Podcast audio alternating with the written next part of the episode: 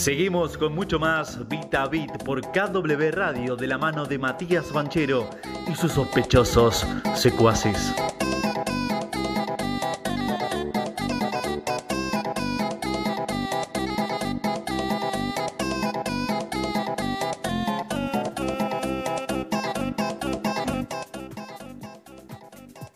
Gaby, querido. Hola Mati, ¿cómo estás? ¿Me escuchás? Bien, ¿y tú? Bien, todo bien, todo en orden por acá, acá en, la tarde de domingo de Luján. ¿Cómo está Luján? Está fresquito, eh, pero bastante agradable. Eh, una tarde soleada, no tan baja temperatura, seca. Así que linda, linda tarde para estar afuera hoy, ¿eh? Ah, mira, mira qué bien, che, pleno. Sí. Bueno, empezando agosto, primero de agosto. Primero de agosto y sí, un día más primaveral que invernal, te diría. Mira. Así que bien, sí, bien. O sea que el cambio climático se siente. Sí. che, Gaby, sí, ¿cómo? sí es, un tema. Bueno, nada, estamos, seguimos acá por, por Vita Vita, entonces estamos en KW, estamos saliendo por la radio pública también de, de Luján. Yo estuve comentando un poco, bueno, como, como bien sabrás ahí sobre mm, todo lo que tiene que ver, digamos, con la ruta de la seda. Pero me gustaría un poco tu, intro y tu, y tu mirada de todo esto, ¿no? Porque yo le doy por ahí una mirada de, inversión, del dinero que le están poniendo en infraestructura, en puente, en barco, no sé qué. Pero quiero una mirada desde, desde otra perspectiva. Así que si querés, adelante nomás. bueno, ¿cómo no? Bueno, en primer lugar me parece que es un tema importantísimo, creo que da para, un podcast o un, programa aparte, incluso que se llame Hablemos de China directamente, ¿no? Em, porque sigue siendo China, me parece a mí, acá en la Argentina sobre todo, quizás no tanto en Europa, o bueno, ni hablar en Estados Unidos, donde permanentemente hay un discurso totalmente en relación a, un, a, un, a un enemigo comercial hoy día, si se quiere que es China.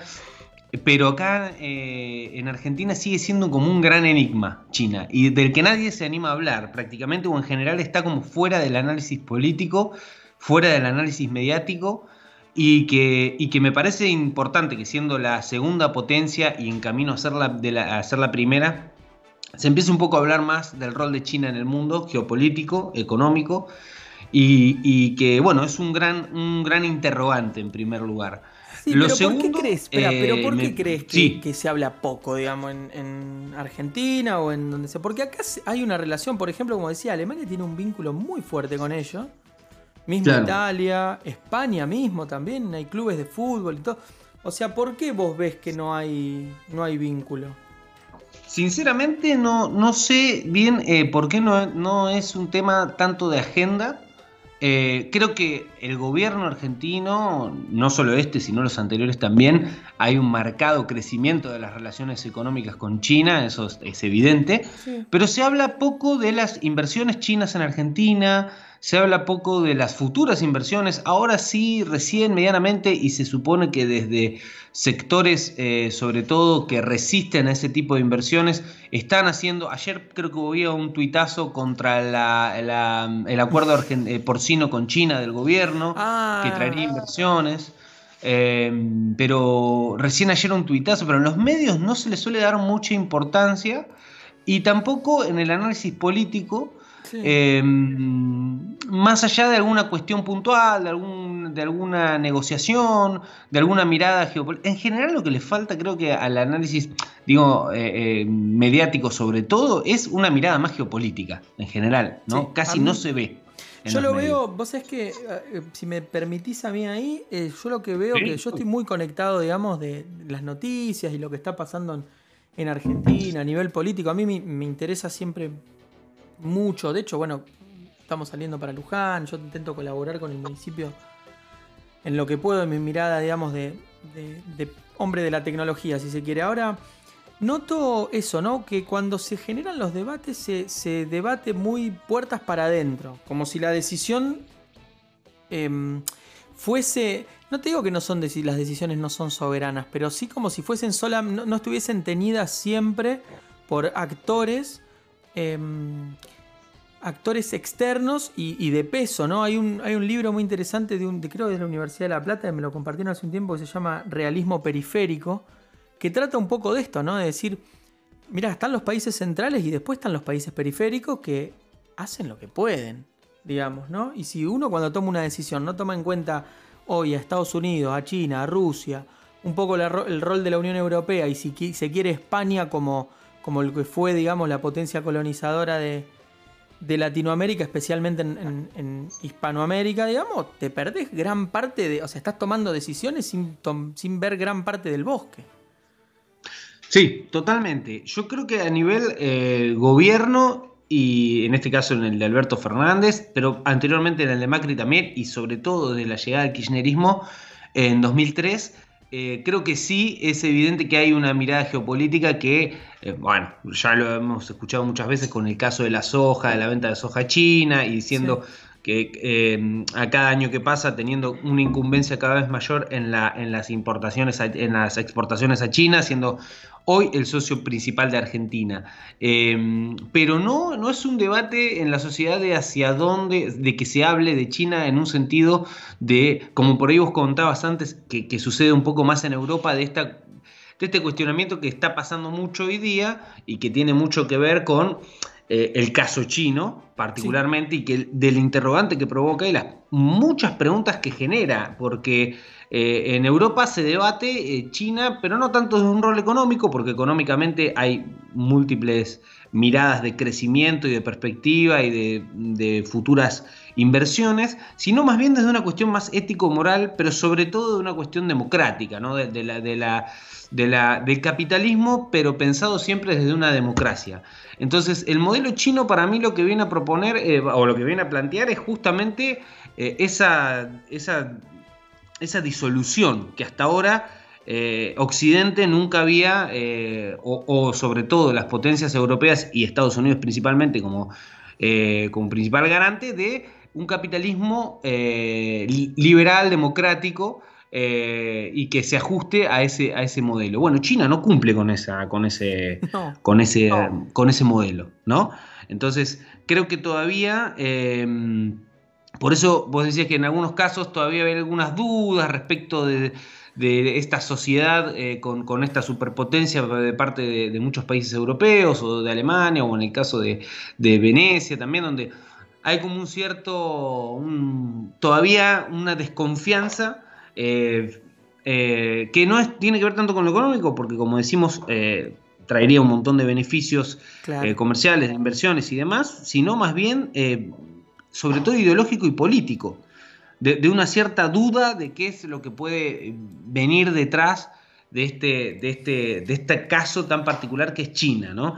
Y que yo creo que además el punto por ahí más importante respecto un poco de esto de la nueva ruta comercial eh, de la seda, lo que se llamaría la nueva ruta de la seda, ¿no? actualizada a este, a este siglo XXI.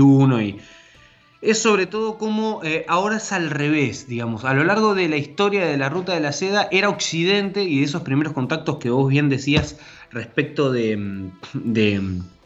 del Imperio Romano en, un principio en búsqueda de la seda. Eh, hacia los confines del mundo de aquel momento que eran China, que prácticamente no se conocía nada, y también da una cuestión tecnológica en ese sentido, cómo la seda se convierte en, una, en, una, en un atributo eh, tan importante para Occidente desde un descubrimiento de China, que China no quiso nunca propagar ni difundir o por mucho tiempo guardó el secreto de cómo de cómo se provenía, de dónde provenía la seda, este, y que era más eh, una demanda de Occidente a Oriente. Es decir, eh, incluso había hasta ciertas discusiones entre los romanos, entre el propio Senado romano, que eh, prohibía la seda por declararla como una, un atributo improcedente, carísimo, ¿no? Pensemos que traer de China en aquel momento, por la ruta de la seda que atravesaba una cantidad de, una región impensada para aquellos años. Aún hoy sería muy, muy difícil de, poder recorrer eh, tomando esas, tecnologías.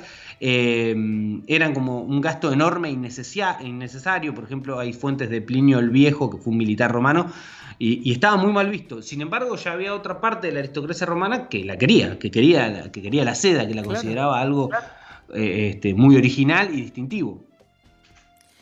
Sí, es, bastante, curioso, digamos, si se quiere, ¿no? Porque al final el tema este de la, de la seda, de la ruta de la seda y, todo lo que, lo que involucra, digamos, es algo que tiene, una, una, tiene 2.500, bueno, 3.500 años, si se quiere, por lo que yo estaba leyendo y, y me estaba involucrando un poco, tiene 3.500 años, pero como vos decís, Siempre también es cierto que si nosotros evaluamos, digamos, China como potencia, históricamente fue una potencia mundial. Lo que pasa que cuando es la revolución eh, industrial, si se quiere, después de la revolución francesa y demás, ahí hay un cambio de paradigma y pasa, digamos, como que Europa pasa al frente, después obviamente Estados Unidos pasa al frente y recién ahora estamos volviendo a ver como un reacomodamiento, digamos, de la estructura, pero pensemos que China en ese momento o, durante gran parte de la historia de la humanidad que se conoce, digamos, era, fue una, potencia económica, financiera, productiva y demás.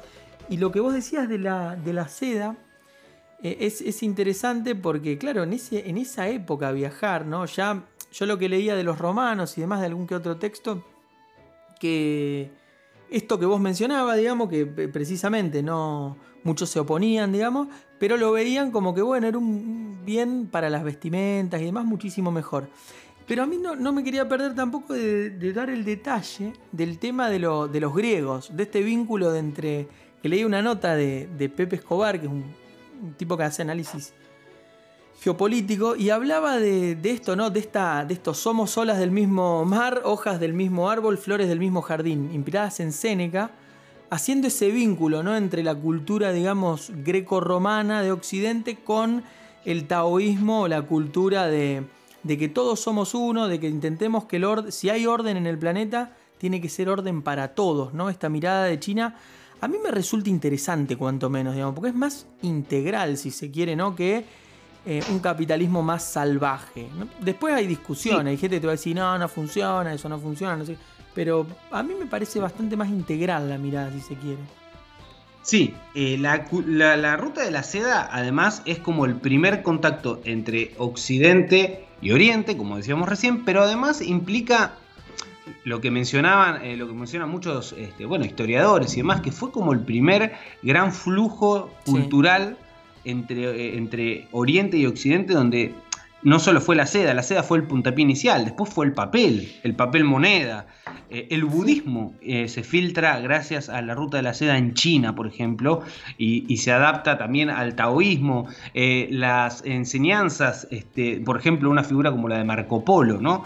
que, que mm, hace la ruta de la seda eh, hacia China y conoce eh, al emperador chino, a que era Kublai Khan, el nieto de Genghis Khan en aquel momento, y vuelve con un montón de ideas a, Venecia este, en relación a la cuestión comercial y cómo todo todo ese, ese, camino, ese trayecto eh, interminable que atraviesa miles de, cientos de culturas diversas, eh, nómadas, sedentarias, eh, budistas, taoístas, eh, musulmanas, ¿no? el, impacto también de la ruta de la seda en, el mundo musulmán, generaron un intercambio que, la humanidad hasta ese momento no había conocido y que, y que realmente potenció mucho a toda esa zona y, de la cual, así como también decía, bueno, si bien se, se retribuyeron muchos aspectos culturales, también obviamente llegado eh, también se viralizaban pestes, como bueno, está pasando un poco ahora.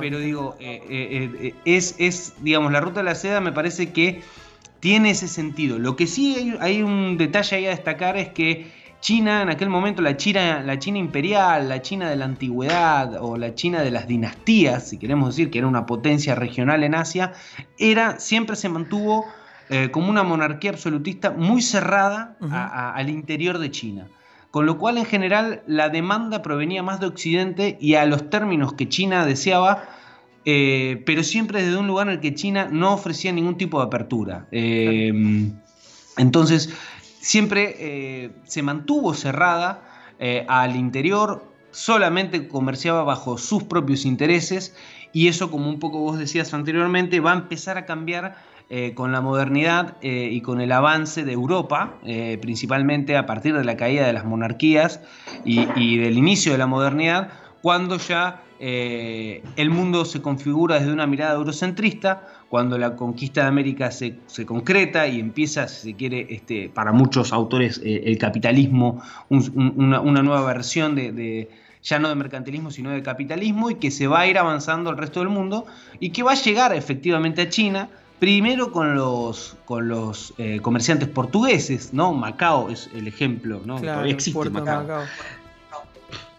Este, con, la llegada de los portugueses en el 1500, mientras caían eh, los imperios, eh, el imperio azteca y el imperio inca, al mismo tiempo los portugueses estaban llegando a, Macao y se estaban instalando su primera colonia, si se quiere, de eh, comercial para tratar de tener más cerca eh, la búsqueda de estos de la porcelana de bueno muchísimas eh, porcelana seda este, y otras otros materiales preciosos y demás muy muy demandados en, Europa.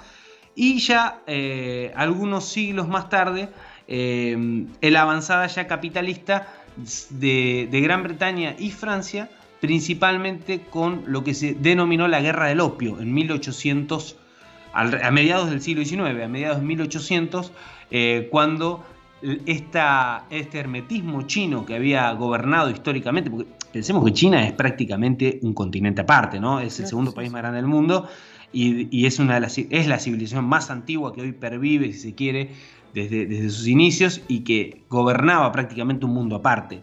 Totalmente. Eh, no, totalmente. Sí, sí, sí. De hecho, bueno, yo te digo, estoy leyendo un poco de todo esto de China y y es fascinante. Y después, bueno, es, fascinante también todo lo que es entrar en el siglo XX, ¿no? Pero si querés, hacemos un temita y, nos metemos un rato más y debatimos un poquito más de, China y nos metemos un poquito más en, siglo XX, digamos, si se quiere. ¿Te parece? Dale, dale. Así vemos cómo llega China, digamos, a.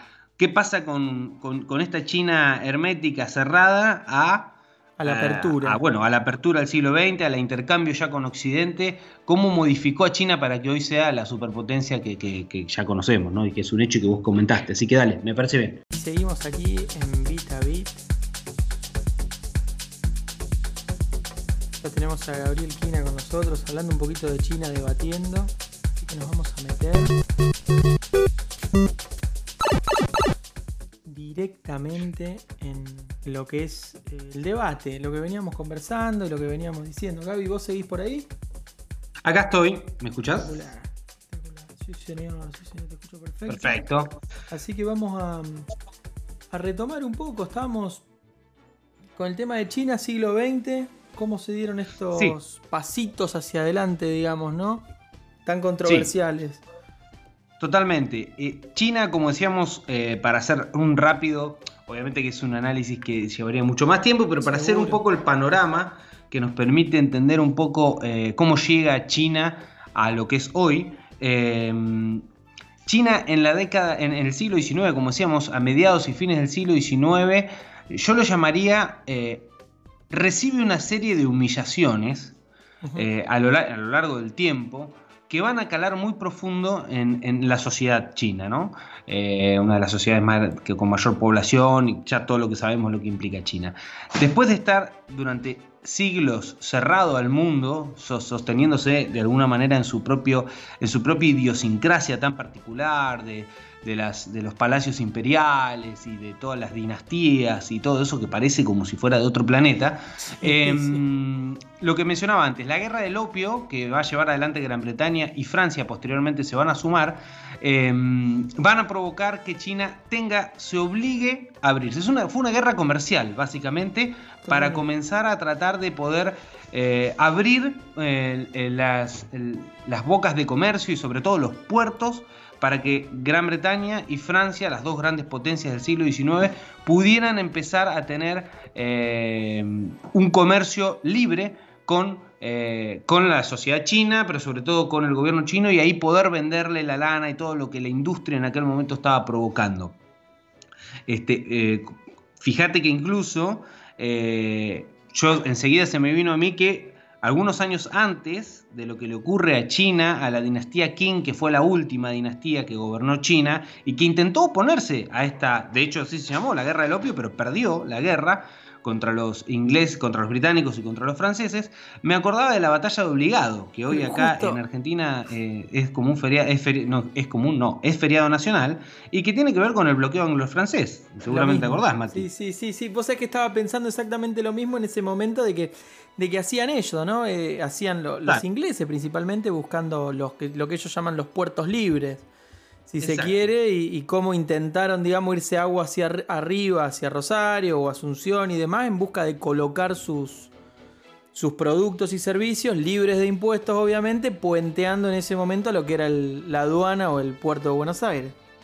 Totalmente, mejor explicado. así que exactamente lo mismo pasa un poco en el sur de China. Eh, obviamente que la dinastía Qing en un principio se opone, eh, la dinastía cobraba derechos aduaneros muy fuertes siempre, porque obviamente China tenía como en esa, esa ventaja comercial, eh, pero se quiebra con esta, con esta guerra del opio y además de, eh, la, de que la, derrota implica que el gobierno chino tenga que habilitar cinco puertos libres para los sede territorios, uno de ellos, muy conocido, Hong Kong, a Gran Bretaña, por 150 años. Con lo cual esa es la primera, de algún modo, que lo que yo llamo, eh, particularmente, eh, es como yo lo denominé, quizás algunos me dirán, no, no fue tan, no sé si están así, pero es la primera humillación que recibe China, eh, donde es derrotado y tiene que ceder gran parte de territorios, tiene que ceder comercialmente, tiene que ceder política e ideológicamente. Entonces, esa fue la primera humillación. Poco tiempo después, tenemos la rebelión de Taiping, que es justamente esta dinastía, la dinastía Qing, eh, se enfrenta a una primera rebelión de una, parte de la sociedad que se empieza a enfrentar a esta situación de colonialismo que empieza a sufrir China. En 1894 sufre una tercera humillación, que podríamos decir, que fue la primera guerra chino-japonesa, en la que la dinastía Qing nuevamente pierde eh, varias batallas eh, libradas en Corea por el control de Corea, eh, recordemos que en aquel momento estaba surgiendo el imperio del Japón, ¿no? Eh, que después va a tener gran protagonismo en la Segunda Guerra Mundial. Y eh, es derrotado, con lo que pierde la influencia tradicional regional que tenía sobre, sobre, sobre todo sobre Corea y sobre toda el área, este, cediendo territorios entre, nuevamente, entre ellos uno también conocido como Taiwán, que pasa al imperio de Japón y pierde sobre todo la influencia sobre Corea, con lo cual otra vez se produce un, retroceso, si se quiere, geopolítico importante. Y posteriormente, la tercera y yo diría la última humillación que voy a mencionar que yo elegí es el levantamiento de los boxers. Eh, no tiene nada que ver con los calzoncillos, sino con, eh, así lo llamaron los británicos, a, los, a, una, a un levantamiento popular que recordemos, si China siempre permaneció cerrada, si China siempre fue una sociedad muy, muy hermética en, la antigüedad, y que no se mezclaba generalmente con, con otras sociedades y que el intercambio cultural era un intercambio limitado, si se quiere, eh, toda esta movida colonial, estas nuevas colonias que se fundaban sobre China, estas derrotas ante el imperio japonés, provocaron un movimiento de reivindicación de los valores chinos tradicionales, xenófobos, porque comenzaron a perseguir a los, a los, cristianos que estaban llegando a China, ¿no? a través de las colonias portuguesas, por ejemplo, incluso algunos, algunos misioneros españoles que comienzan a su camino hacia la evangelización, como sucedió en América anteriormente, y que em, es apoyada por la emperatriz Cixi. Y que esa rebelión es fuertemente sofocada por una Liga de Naciones, fíjate ya acá, estamos hablando de que ya se meten todos en la torta, tenemos a Rusia, a Japón, a Estados Unidos, eh, Gran Bretaña, Francia, todos eh, eh, sofocan esa rebelión en nombre de la paz y en nombre de la, digamos, de la, de la libertad. Y es finalmente con, esta, con, este, con este derrocamiento de la emperatriz Cixi el final de la dinastía Qing. Y a partir de ahora China queda en un, estado de, en un estado de ebullición absoluto, en una guerra civil que va a llevar a la, al partido, primero, a la caída del absolutismo monárquico, a la caída de las dinastías, ya no va a haber más dinastías en China, y por otro lado al surgimiento del Kuomintang, que es un partido nacionalista ya republicano, Y, a la, y a la fundación del Partido Comunista. ¿no? Ahí llegamos al siglo XX. Ahí te hago, ahí te hago dos, dos, cosas. El tema Taiwán. El tema Taiwán hoy, hoy mismo incluso, hoy en día, no han podido resolver el tema de la importación de chips, todo lo que es importación de, chips de alta, de alta calidad, digamos, de alta capacidad para, para todo, para una computadora, para, para data center y demás, lo siguen importando fuertemente los chinos y es algo de lo que no han podido resolver todavía y lo importan desde Taiwán, curioso, ¿no? Que bueno, después también, si mal no, sé si lo vas a mencionar, pero cuando es el tema de que triunfa el Partido Comunista, digamos, la, gente del Partido Nacionalista, gran parte de ellas se han refugiado, digamos, en lo que hoy es eh, Taiwán, ¿no? Y después, Exactamente. Y después el caso de Japón, ¿no? Que bueno, con la, que sí entraron y llevaron el tren y demás. Hay muchísimas películas ahí con, con Japón. Sí que hay más occidentalización, si se quiere, hay más conocimiento de cómo fue, ¿no? Desde el último emperador, si se quiere, hasta, hasta, hasta el día de la fecha. Pero sí, es lo que vos decís, y hoy en día se está dando un poco la inversa con los grandes multimedios como, no sé, o TikTok y demás, que la batalla cultural ahora se está dando por esos lugares, ¿no? Por esos carriles o esos terrenos, hoy China está como devolviendo, ¿no? Esa, esa, esa ofrenda o esa, como vos decías, esa este, situación que vivió, digamos, fines, principalmente fines del siglo XIX y principio del siglo XX. Pero dale para adelante si querés con la parte de la fundación del partido, que de hecho tengo acá, mira, el, el saludo.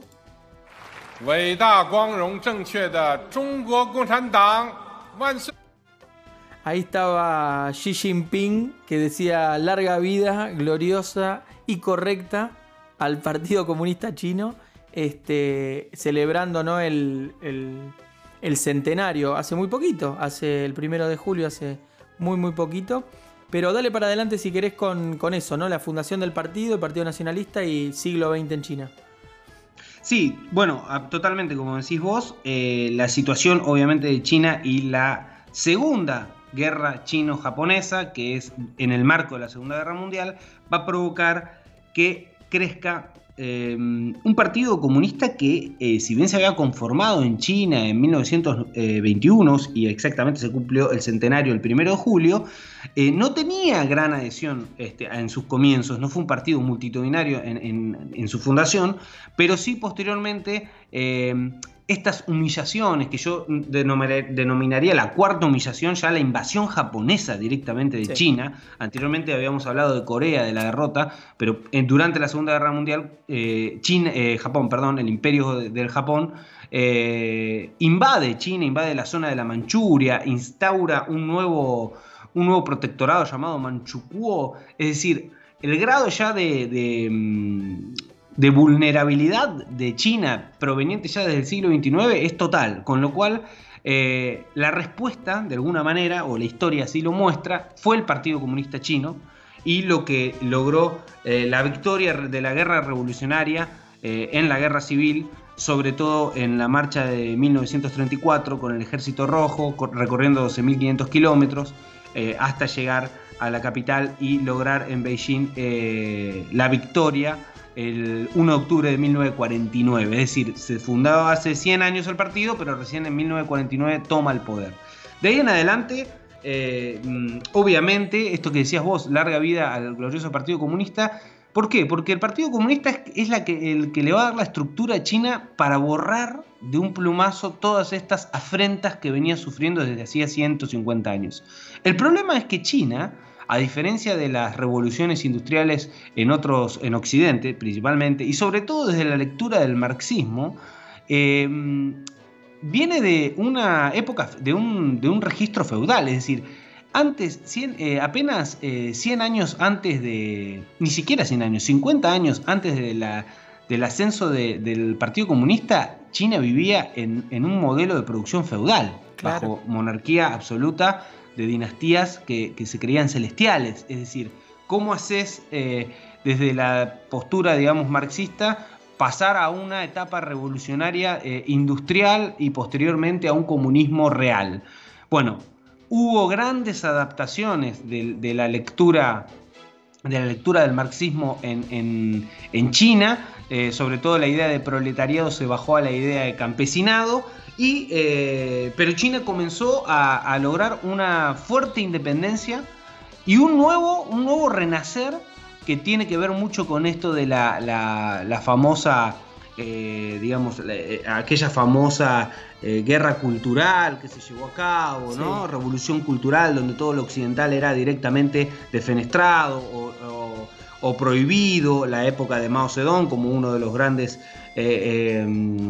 quienes consolidaron el proyecto comunista pero que eso va a durar una determinada cantidad de tiempo y que va a tener eh, un resultado, eh, si se quiere, un país sin tanta desigualdad, si se quiere, sin, la, sin sobre todo la explotación colonial, sin invasiones externas, eh, con bastante autonomía respecto de la Unión Soviética, por ejemplo, que era en aquel momento la, zona de, mayor influencia, y sobre todo con, eh, con bastantes avances en alfabetización, alfabetización y demás. Eh, pero bueno, muerto Mao, China va a pegar un vuelco que va a también generar una gran cantidad de, bueno, de estudios y que aún sigue siendo algo eh, paradigmático, ¿no? Sí, eso eh, recién se da en el 76, ¿no? Hoy justo estaba escuchando un disco de, de Vangelis del 79 que se llama China precisamente y él un poco lo que cuenta, bueno, lo hacen, en, lo que dice Vangelis, digamos, en el ¿cómo se llama? En cuando lo entrevistan y demás, dice que es un, un álbum conceptual inspirado en la cultura, la historia y la música. ¿sí? Y dice, nunca he estado allí, tuve la idea mucho antes de los acontecimientos que colocaron a China a la vanguardia de las noticias. Durante años he sido un apasionado de los chinos, no estoy hablando de política, estoy hablando de la vieja China, la nueva China también, de esa enorme nación y de la gente que vive allí. Un poco eh, lo traigo a colación porque él saca el disco en el 79 y claro, se debería haber estado hablando mucho en el mundo de China en ese momento porque en el 76 muere Mao y en el 78, si no me equivoco, es cuando asume Deng Xiaoping, ¿no? El, Exacto, exactamente. Sí, sí. Sí, totalmente. Y eso, eh, fíjate que ya la llegada de Deng Xiaoping cambia eh, esos segundos 50 años. Los primeros 50 años sirvieron para que China se pusiera de pie, por así decirlo, o esta es por lo menos mi, postura, digamos, a través del Partido Comunista como una, un conducto que iba a, recuperar la soberanía de una China que históricamente había sido... Eh, em, digamos, habían, eh, había mantenido su, poder, su imperio y su autonomía y que ahora la veía, veía como todos, desde todos lados le entraban y se infiltraban y se aprovechaban de ella. Y esto lo que permitió creo que fue eso. Y, pero Deng Xiaoping da un salto más que es muy interesante porque es la que nos permite entender a la China porque uno dice China comunista, el Partido Comunista, larga vida, y sin embargo es una superpotencia con, grandes inversiones, con, economía de mercado, eh, con, acciones, con grandes empresas que están modelando el mundo capitalista y que están poniendo en jaque incluso a la principal potencia del mundo. Y sobre todo que me parece que está poniendo en duda esa idea de los 90 que, mm, que, Francis Fukuyama dijo en su momento con esta idea de esa tesis del fin de la historia, ¿no? La caída del comunismo con la Unión Soviética y del muro de Berlín este, propiciaban ya un nuevo mundo, un nuevo orden mundial, el final de la historia, por así decirlo, el capitalismo ganó, este, y Estados Unidos es el nuevo, es el, eh, digamos, la guía del nuevo orden que hay que seguir, y un, camino hacia el neoliberalismo que va a ser eh, justamente eh, la globalización de los mercados, el capitalismo llevado ya hacia todos los países que anteriormente habían sido comunistas, a un comercio más libre, sin la intervención de, los estados.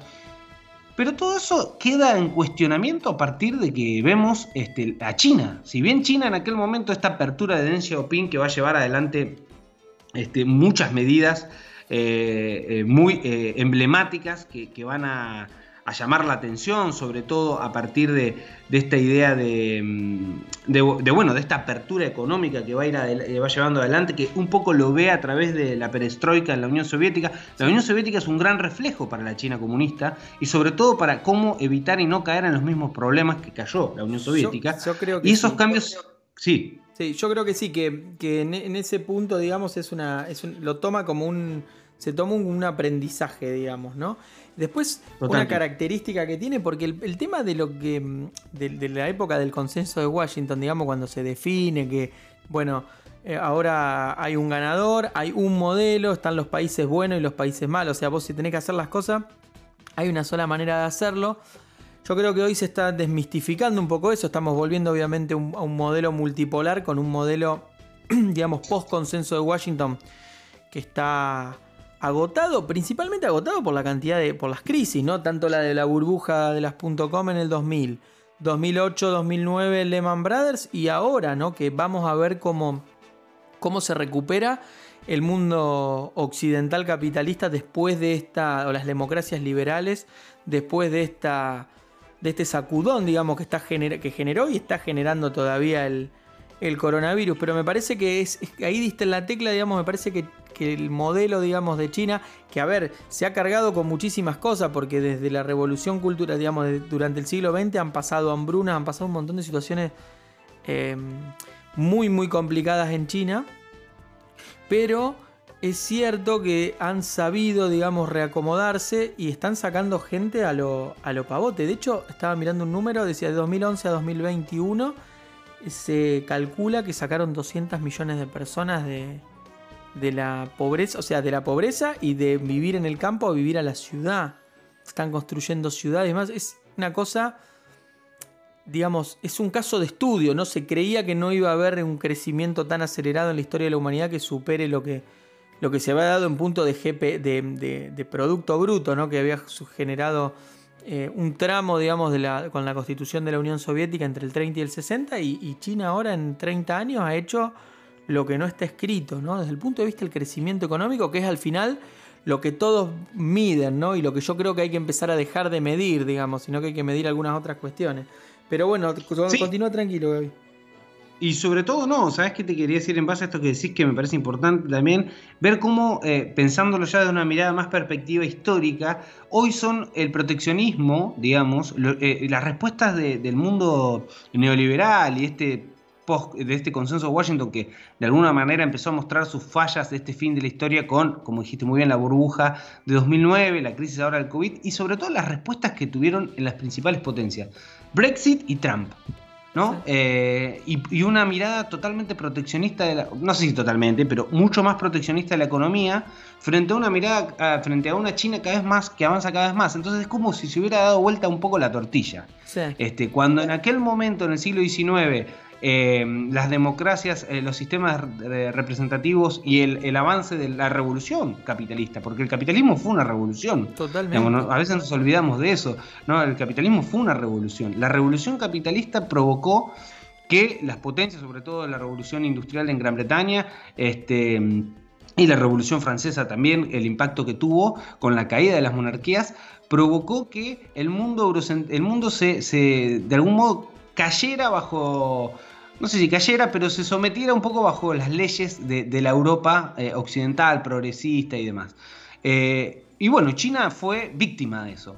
Y hoy día intentó protegerse, intentó cerrarse, intentó dar batalla, no pudo, la, modernidad lo arrolló a China, a un, a un, país que está sumido en, una, en, en un atraso, este, sobre todo militar, eh, pero hoy día la respuesta es al revés, China creció, China logró eh, generar, eh, volver a una soberanía importante, avanza con su economía, crece, propone nuevas, eh, esto de la nueva seda, la nueva ruta de la seda, la propone de algún modo China, ¿no? Como antes era al revés, ahora es China la que propone el juego y la que los que tienden a, a caer en un, o acá no, pero que eh, hay una mirada más proteccionista, más de desconfianza y sobre todo, más que nada, desde un punto de vista político, porque hay un detalle, hay una nota que yo reciente pasaba, que no tuve tiempo de mandártela antes, que está muy buena, que es de página 12 de Julián Barsavsky, que habla un poco de analizando estos 100 años del Partido Comunista Chino. Que es que de algún modo lo que viene a traer la novedad china, que decías vos muy bien, es esta idea de que eh, eh, en general en Occidente no, no cabe esta idea de, del capitalismo, eh, un capitalismo de Estado, como es el, capitalismo chino, ¿no? Básicamente, este, donde el Estado tiene un rol, donde hay un único partido. Yo varios que hablan de neofeudalismo. Claro. Este, eh, incluso en esta nota marcaba algo interesante porque dice, desde nuestra perspectiva binaria es difícil entender esos cambios. ¿no? El raciocinio de Occidente viene del principio aristotélico de no contradicción. Algo puede ser una cosa y su contrario a la vez. Algo no puede, perdón, algo no puede ser una cosa y su contrario a la vez. Pero el pensamiento chino, que era lo que vos decías, volviendo un poco a lo que vos decías al principio, eh, tiene una raíz taoísta y es el símbolo del yin y el yang, donde el negro entra en el blanco y viceversa en armonía complementaria. Es una unidad. Entonces la dualidad griega de A o B, que estamos acostumbrados muy de occidental, de tipo, bueno, si es capitalismo tiene que ser bajo democracia, mientras que en China es A y B. Entonces, este, por ahí eso explica un poco ese mejor así, cómo se asimila mejor al cambio y se adapta a estas circunstancias, ¿no? Sí, sí, sí, sí, la verdad que sí, es un poco eso. Y después cuando vos decías financia, a ver, desde el punto de vista filosófico comparto 100%, porque ellos tienen esa mirada precisamente, lo que menciona ahí en la nota y lo que yo decía al principio, ¿no? De la, tienen más que ver por ahí con, con un estoico por ahí que con un que con una mirada clásica, digamos, de la filosofía este, occidental o greco-romana o, griega si querés directamente, si querés ir al principio.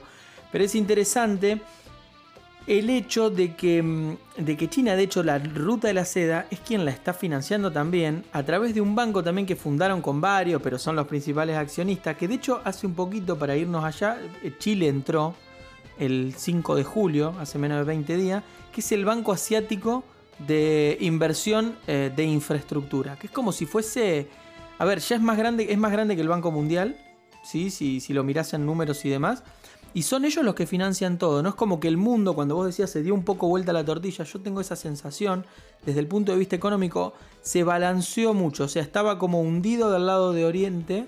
Y primero, primero fue Japón. Eh, Corea también acompañó. Los pero eso siempre financiado por Estados Unidos. Aparecieron los tigres asiáticos. Pero ahora tenés la situación de que, de China irrumpió y, es un momento de la historia de la humanidad donde los países periféricos, volviendo a esta mirada del informe que te decía de, realidad periférica, tanto como lo es Argentina, como España incluso, que, de donde salimos nosotros de, KW, que España, por ejemplo, es el socio eh, comercial histórico de Occidente más antiguo que tiene China, que lo hacían con la ruta a través de, por, por México, por Monterrey, salían por por el Pacífico y se conectaban con China desde ahí, la ruta, digamos, de, la edad moderna más, más actual que hubo con China. Tienen un vínculo. Un vínculo larguísimo. La colonización de Filipinas, por ejemplo. Correcto, exactamente. Exactamente. Para estos países, ¿no? Ya sea España, ya sea la Unión Europea, que de hecho es la mimada, la niña mimada que ver dónde se pone tomen una decisión para lo que es el siglo XX y vean de lo que es a, futuro, dónde te vas a parar, ¿viste? De qué lado de la mecha te vas a, parar, básicamente, ¿no? Así que, que, nada, es un poco, es un poco, la idea era esta, ¿no? revisar un poco lo que es la ruta de la seda, revisar un poco la historia de China y como vos decís, si querés, digamos, esto le podemos dar continuidad. Yo te propongo, si querés, podemos hacer un programa de Oriente y uno de Occidente, como para ir mechando, digamos. Estaría bueno. Sí, sí, porque realmente creo que es eh, muy interesante porque, repito, el fenómeno China no me parece, eh, no sé, yo es, notable cómo en general se tiende, porque también leía un poco que, el G7, en, un poco, en una de las notas que, estábamos compartiendo, que creo que compartiste vos, el, G7 eh, quiere frenar un poco esto, ¿no? Hay como una reunión ahí entre la Unión Europea y Estados Unidos. O sea, hay una respuesta muy, todavía de mucha eh, desconfianza, me da la impresión, de, parte de Occidente y en general como eh, China como un nuevo enemigo que se está construyendo, sobre todo durante la presidencia de Trump, este, fue, fue más que evidente, digo, pero eh, incluso en la Unión Europea, a pesar de estas nuevas, estos nuevos vínculos que trata de tener. Fíjate que China, es como que China me da la impresión que está jugando la mano, está proponiendo, es el que está proponiendo el juego en la cancha, digo, ¿no? el que está yendo a proponer un juego, a proponer propuestas, lo, de, lo que vos mencionabas de, la frase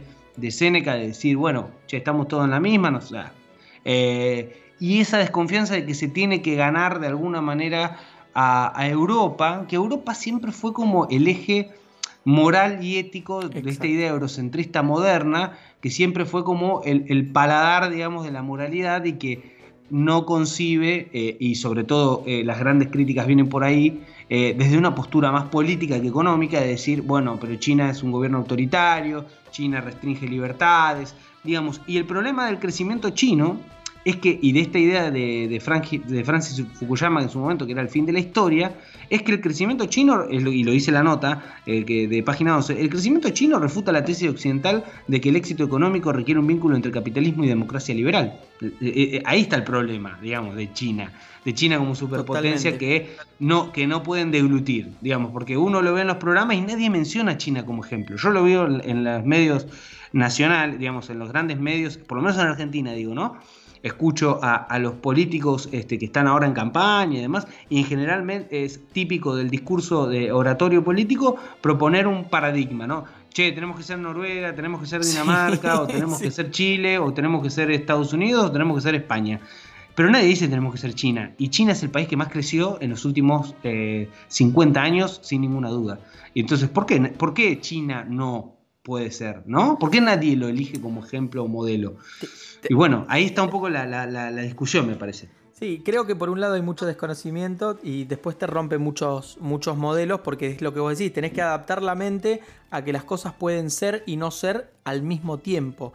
Este, yo estoy leyendo un libro que recomiendo que es de Ramón Tamames eh, y Felipe de Baza, que se llama China, el tercer milenio, y el prólogo lo hace el, que en su momento era el embajador de España en China, eh, Eugenio Bregolat, y es interesante porque cuando tenés tipos que conocen de la cultura y han vivido mucho, 10, 20 años y han tenido 10, 20, 30 años de relación con China, te, lo ponen desde otro lado y, y, matizan mucho más las cuestiones. No son tan tajantes como nosotros decimos, ah, no, pero tienen un dictador, ah, no, pero controlan a no sé quién, ah, no, pero no es prejuzgar y, señalar, sino es intentar empatizar y entender un poco, ¿no? Como también pasa con India y como también pasa con, Rusia, que es un, jugador, digamos, que es un aliado en este momento de China, que juguetea también con Europa y Estados Unidos, lo hacen muy bien entre los dos, este, para, porque tiene el poderío armamentístico, ¿no? Y es como el, el protector, ¿no? El abuelo que le da plata y le presta el auto para salir el fin de semana y decir, bueno, dale,